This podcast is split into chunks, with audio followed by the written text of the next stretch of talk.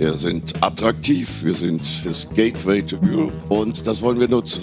Das hat etwas zu tun mit dem Finanzplatz Frankfurt und davon profitiert ganz Deutschland. Wir haben den größten Finanzplatz der EU, nämlich Frankfurt. Und wir wollen weiter Gutes tun für den Finanzplatz. Mein Finanzplatz. Begegnungen mit Menschen und Institutionen. Die Unterstützer des Finanzplatzes an ihren Lieblingsorten. Der Podcast von Frankfurt Main Finance. Heute mit Edda Vogt, Executive Channel Manager, Website Manager und Financial Editor bei der Börse Frankfurt.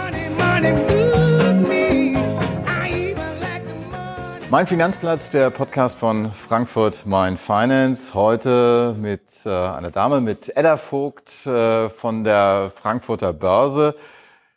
Frau Vogt, die Frankfurter Börse, das ist eigentlich Ihr Arbeitsplatz. Äh, insofern die Frage vielleicht ein bisschen irreführend, aber mitunter doch was Persönliches. Was verbindet Sie mit diesem Ort? Die Börse ist für mich tatsächlich seit, ich würde sagen, 25 Jahren selbst noch ein Ort der Faszination geblieben. Das, wo wir hier stehen, ist im doppelten Sinne, weil wir sind ja zum einen hier in diesem neuen Besucherzentrum. Da steckt ganz viel Herzblut drin, auch von mir, aber vor allen Dingen auch von vielen Kollegen. Und ähm, aber wir sind natürlich auch in dem Gebäude der Börse und das ist für mich schon immer noch ein besonderer Ort. Ja, was natürlich faszinierend ist, es heißt ja nicht alte Börse, wie viele es benennen. Das war einmal bis 1853, glaube ich, habe ich mal gelesen, war das hier die alte Börse. Mittlerweile ist es die neue Börse. Und das, was man hier sieht, ist ganz neu. Wie haben Sie für sich persönlich diesen Ort entdeckt? Weil Sie kommen ja eigentlich aus Mainz, ne, wenn ich es richtig gesehen habe. Ja, aber ich habe äh, tatsächlich Ende der 90er angefangen, hier in Frankfurt zu arbeiten, ähm, beim Fernsehen und war dann auch 1997 hier zum ersten Mal auf dem Parkett und es war voll. Und verstanden habe ich von dem Ganzen extrem wenig, so wie äh, es, glaube ich, allen geht, die mit, mit dem Thema nichts zu tun haben. Und es war, äh, aber nicht nur, weil es so voll war, äh, da fing ja dann erst das an, dass die Händler nicht mehr vor Ort waren. Das war so ungefähr die Zeit, an der das auch losging mit dem vollelektronischen Handel. Nicht nur deswegen, auch weil ähm, es einfach an sich, das merkt man ja heute noch, eine extrem faszinierende Atmosphäre hier hat für alle, auch für alte Hasen.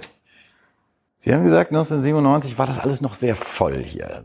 Sie haben eben schon angedeutet, elektronischer Handel äh, ist mittlerweile dominant. Ich glaube, 95 Prozent des Handels laufen über Cetra.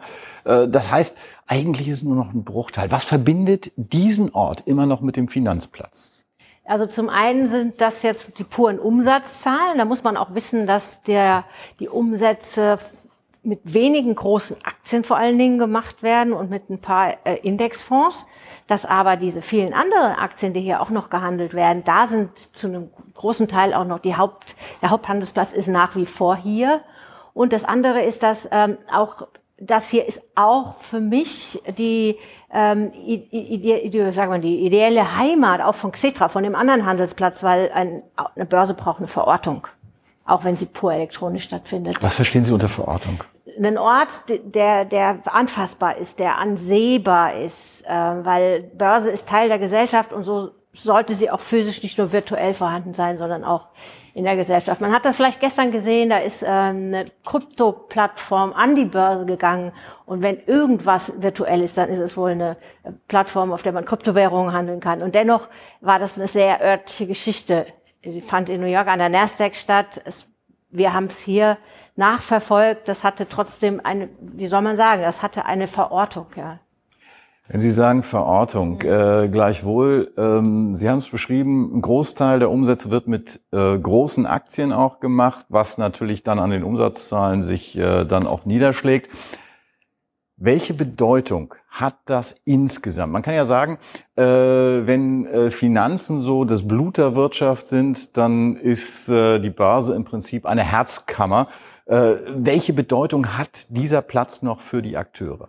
Wir haben ja, Akteure ist ein gutes Stichwort. Wir haben ja jetzt nur über den Handel gesprochen. Ja, eigentlich ist die Börse ja viel, viel mehr. Also die Börse besteht ja, ist ja eigentlich eine Plattform, auf der ähm, Leute zusammengebracht werden, Unternehmen zusammengebracht werden. Auf der einen Seite sind es die Unternehmen, die eine Finanzierung braucht und auf der anderen Seite als Akteure sind es die Investoren, die Geld anlegen wollen, die teilweise auch äh, ganz kurzfristig nur spekulieren wollen. Aber es gibt alle Formen von Motiven. Und äh, diese beiden Gruppen zusammenzubringen, das ist die Aufgabe.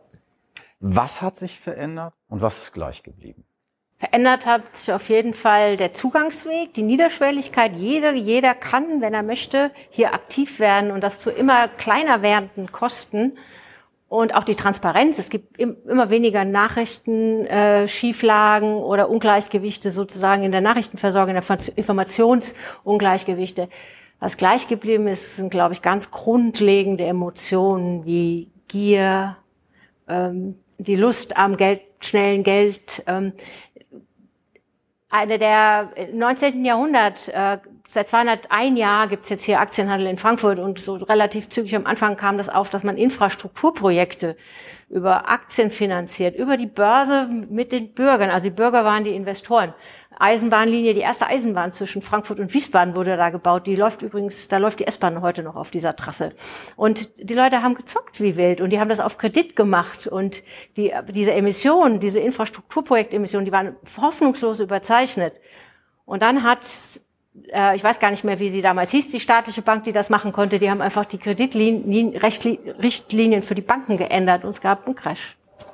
Weil die mussten die Kredite wieder einziehen was im Prinzip so ein bisschen auch an die Geschehnisse auch aus dem 20. Jahrhundert erinnert. Ja, also großes Infrastrukturprojekt, Stichwort UMTS ja. fällt da.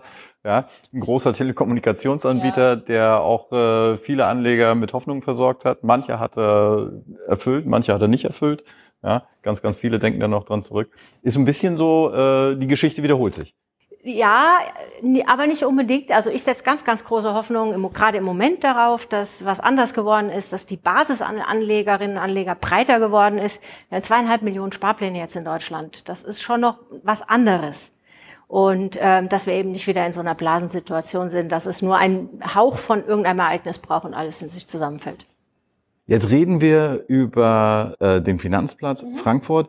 Wenn wir jetzt diese alle die Funktionen, die Sie beschrieben haben, das sind ja Funktionen, die die Frankfurter Börse nicht nur für Frankfurt ausübt, sondern über Frankfurt hinaus. Wenn Sie das jetzt auf den Standort beziehen, wenn Sie sagen äh, Frankfurter Börse und Finanzplatz Frankfurt, wie geht das zusammen? Ist da eine Verbindung da? Wie ist diese Verbindung? Wie hat sie sich verändert?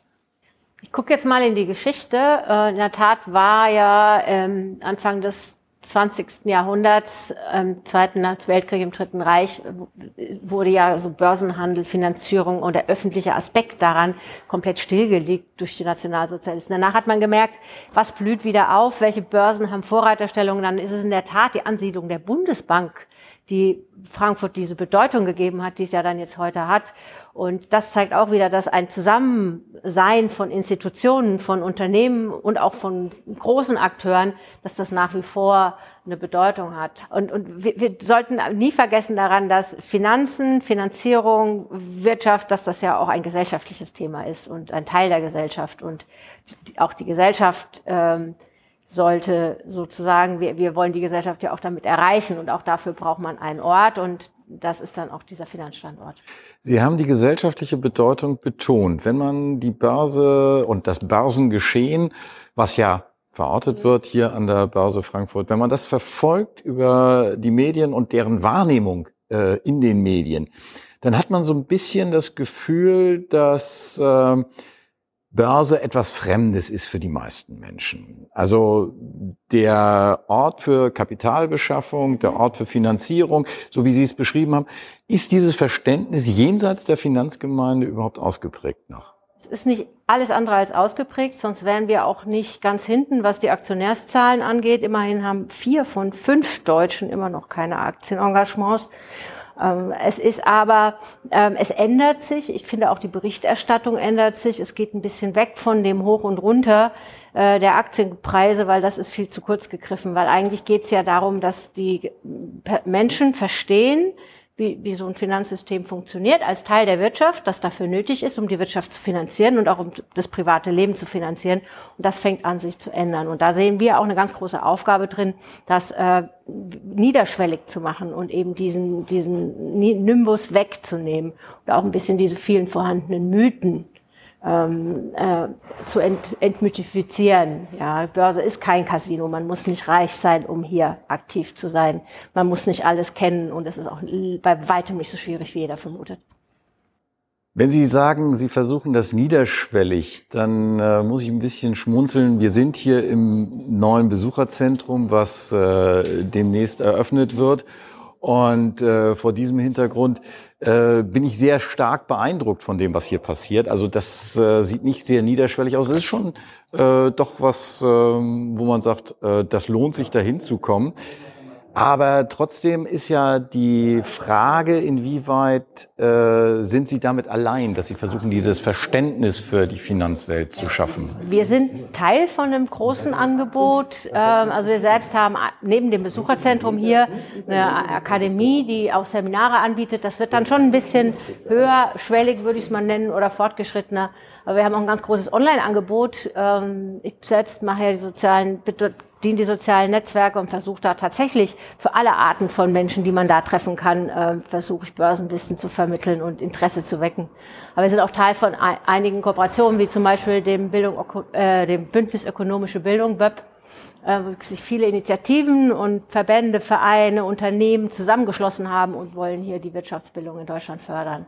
Welche Rolle spielt dabei äh, Frankfurt Main Finance? Äh, welche Rolle kann Frankfurt Main Finance dabei spielen? Vernetzen, die, die Akteure vernetzen, diejenigen, die aktiv sein wollen, ähm, diejenigen, die dazu beitragen wollen, Finanzbildung in Deutschland zu stärken für alle Bereiche. Das es, es betrifft die Kinder in der Schule genauso wie es äh, Erwachsene betrifft oder also man ist auch im hohen Alter, ist nicht zu spät, was darüber zu lernen, wie das mit seinem eigenen Geld funktioniert. Frau Vogt, jetzt sind Sie klar im Vorteil. Sie haben Volkswirtschaft studiert. Sie äh, haben, wenn ich da richtig informiert bin, sogar äh, das Zertifikat oder verschiedene Zertifikate für, für den Handel. Ja, das heißt also, Sie waren ganz nah dran. Ja, also äh, Ihnen, glaube ich, muss man da wenig äh, über den Finanzplatz sagen. Aber ich stelle es mir trotzdem schwierig vor. Das ist ja für äh, Außenstehende eher eine trockene Materie. Wie kann man das spannend machen? Die Faszination schwappt über. Und also zum einen ist das eine der Aufgaben dieses Ortes hier, diese, dieses Interesse zu wecken und dadurch soll es ja, es ist niederschwellig, was die Komplexität angeht der hier dargestellten Inhalte.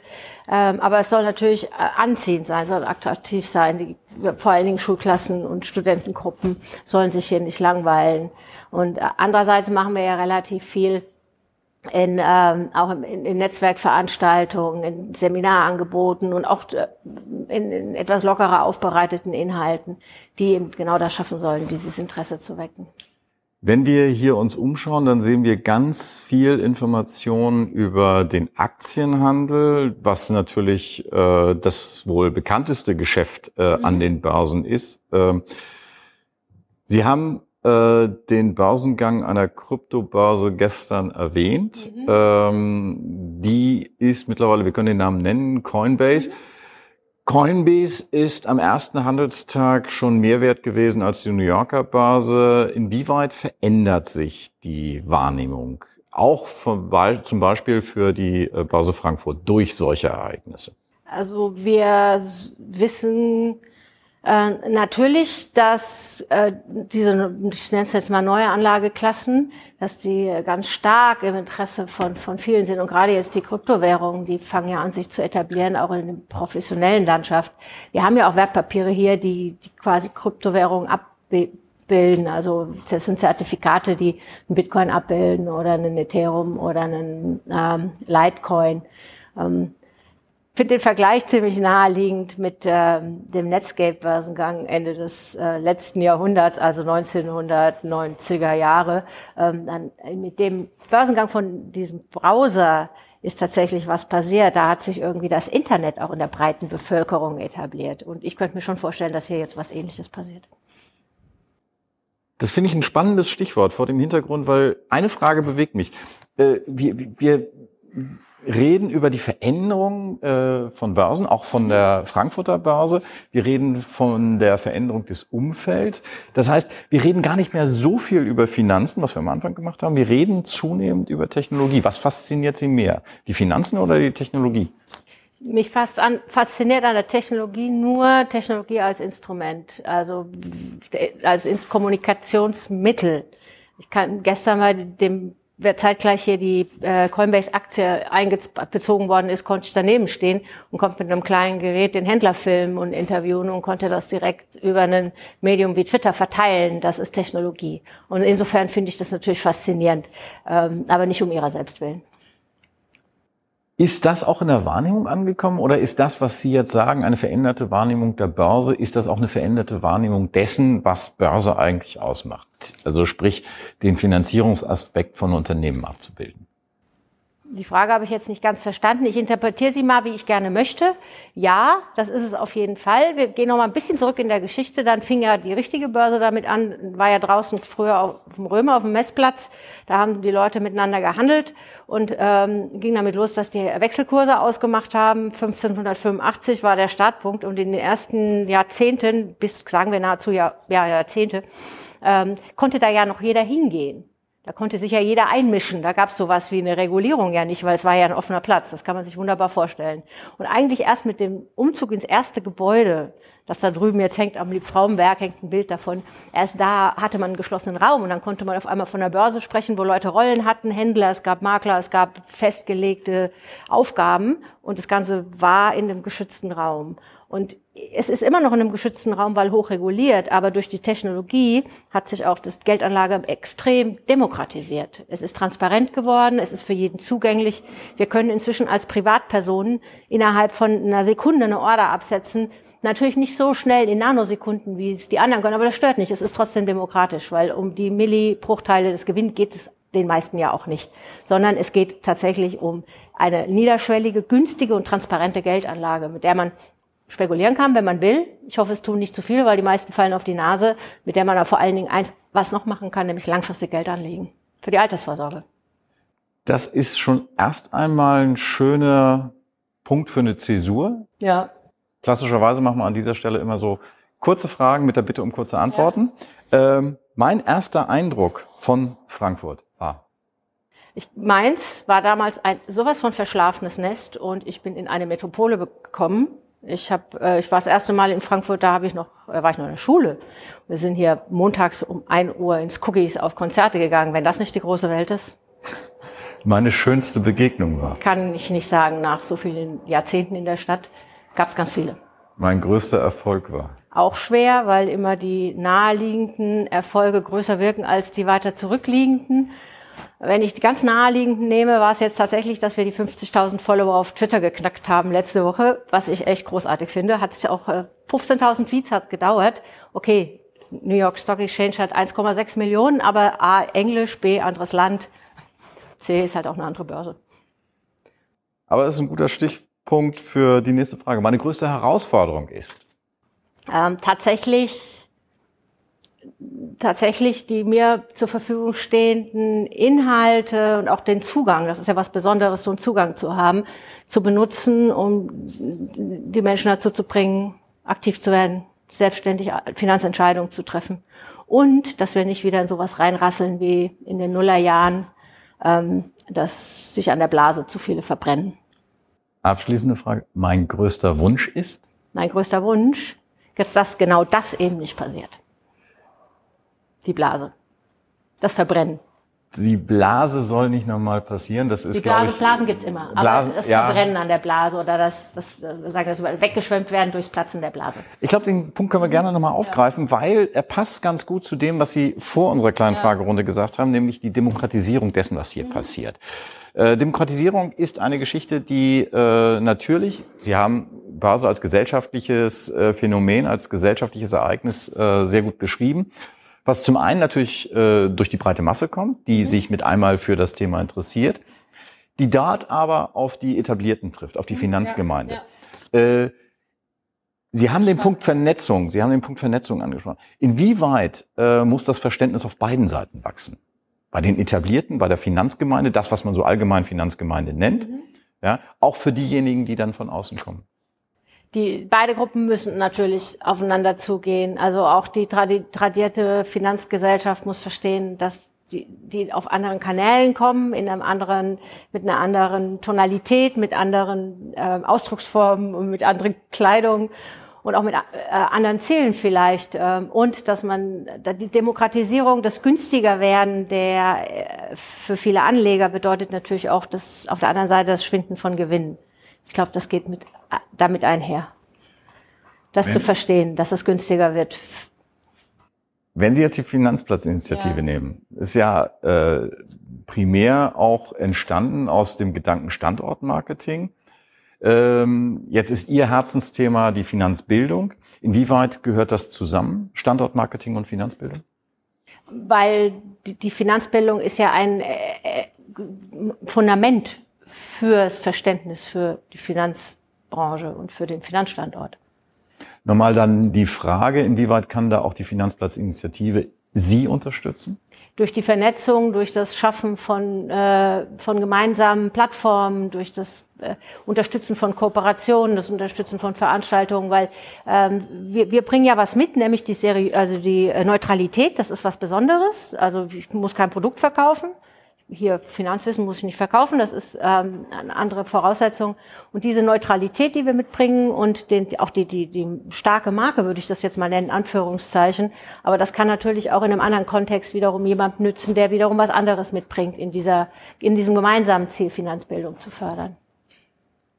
Wo sehen Sie jetzt mal allgemein aus Ihrer Erfahrung, Sie kriegen natürlich auch Feedback äh, von den Usern, wo sehen Sie ähm, die User Ihrer Kanäle, auch äh, damit im weitesten Sinne die äh, Rezipienten der deutschen Börse äh, und der Frankfurter Börse, äh, im Vergleich, sag ich mal, Sie verfolgen auch den Tweet von, von äh, der New York Stock Exchange, ja. äh, im internationalen Vergleich. Ist da sozusagen noch äh, schon, schon ein Unterschied festzustellen oder ist das auch schon demokratisiert, ist das globalisiert, wie das Verständnis dort ist? Es ist schwer zu vergleichen, weil die einzelnen, ähm, also zum einen hat ja die, die Aktienkultur oder die Anlagekultur in den USA einen ganz anderen Stellenwert bei ganz vielen, also in ganz, in allen Schichten. Ähm, zum anderen ähm, ist auch die, die, die Mediennutzung eine andere. Also was wir natürlich hier haben, und das merke ich auch auf unseren Kanälen ist immer noch diesen ganz starken Home-Bias und der gilt ja nicht nur für die fürs Aktienanlegen, also für welche Aktien kauft man, ähm, sondern das gilt ja auch für wie informiere ich mich, in welcher Sprache informiere ich mich und wie, wie erwarte ich. Also das ist schon sehr ähm, regional will ich nicht sagen, lokal ist viel zu klein, aber ähm, ich will, es ist deutlich weniger global. Ja, ich glaube, Home Bias schreibt es ganz gut, ja. sozusagen diese, diese Konzentration auf den Heimatmarkt. Genau. Ja. Äh, ist das ein Standortvorteil oder ist das ein Standortnachteil? Beides. Ähm, das ist natürlich auch ein Standortvorteil, weil man die Leute hier leichter erreicht. Man steht weniger im Wettbewerb mit den anderen internationalen Standorten. Und der Nachteil ist natürlich wegen der Durchlässigkeit. Es ist weniger durchlässig. Unterm Strich, ähm, lassen Sie uns hier ein kleines Fazit ziehen. Äh, man spürt, wenn man mit ihnen spricht, so die Begeisterung zum einen für Börse, Börsengeschehen, für die Börse Frankfurt. Man spürt auch ein bisschen die äh, Begeisterung zu Frankfurt. Wenn Sie jemand fragt, warum sollte er nach Frankfurt kommen, was würden Sie sagen? Oh, weil es eine schöne Stadt ist, weil es Spaß macht hier zu leben, weil es nicht so groß ist und man hat trotzdem alles auf einen etwas kleineren Fleck. Also diese perfekte Kombination aus überschaubar, aber trotzdem die große weite Welt. Das wird die Leute nach Frankfurt ziehen. Abschließende Frage. Warum sollte derjenige, der nach Frankfurt kommt, äh, hierher kommen, um sich den Finanzplatz zu erschließen? Sie kennen den guten Witz über die, den, die Banker. Es gibt zwei schlimme Tage im Leben einer Bankerin, die nach Frankfurt muss. Der Tag, an dem sie hört, sie soll hierher. Und der Tag, an, zweitschlimmste Tag ist der, an dem sie hört, sie soll wieder weg. Das ist ja so. Herzlichen Dank. Das nehmen wir als schönes Schlusswort. Herzlichen Dank, Frau Vogt. Es war ein schönes Gespräch. Vielen Dank für die Einladung. Das war Mein Finanzplatz, der Podcast von Frankfurt Main Finance.